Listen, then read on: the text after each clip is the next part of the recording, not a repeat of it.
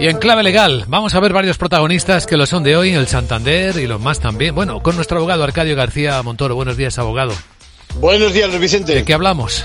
Pues primero que el Tribunal Supremo confirma que el Banco de Santander va a tener que abonar ese millón de euros resultado de la sanción que la Comisión Nacional de Mercado de Valores impuso al Banco Popular cuando omitió datos que fueron engañosos en los informes anuales de 2013 a 2015. Hereda, por decirlo de alguna forma, tras la fusión por absorción, como si de una parte más del pasivo se tratase, la responsabilidad de aquel Consejo de Administración cuando informó sobre la remuneración de los sistemas de ahorro a largo plazo y pagos por resolución de los contratos de sus consejeros ejecutivos. Por cierto, ¿qué nos dices de que el Tribunal Supremo permita ya calificar como estafa los servicios de los tarotistas, los que echan las cartas a través de los medios de comunicación?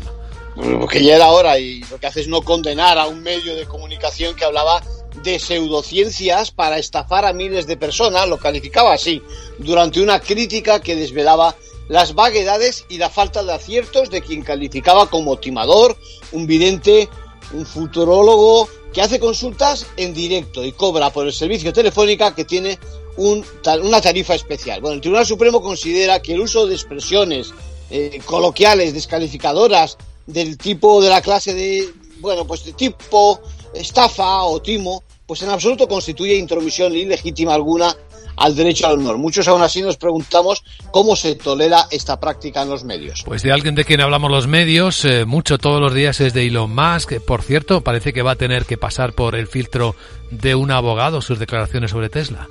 Así está desde pasado lunes, cuando perdió el pleito que puso en su defensa alegando libertad de expresión en un tribunal de Manhattan.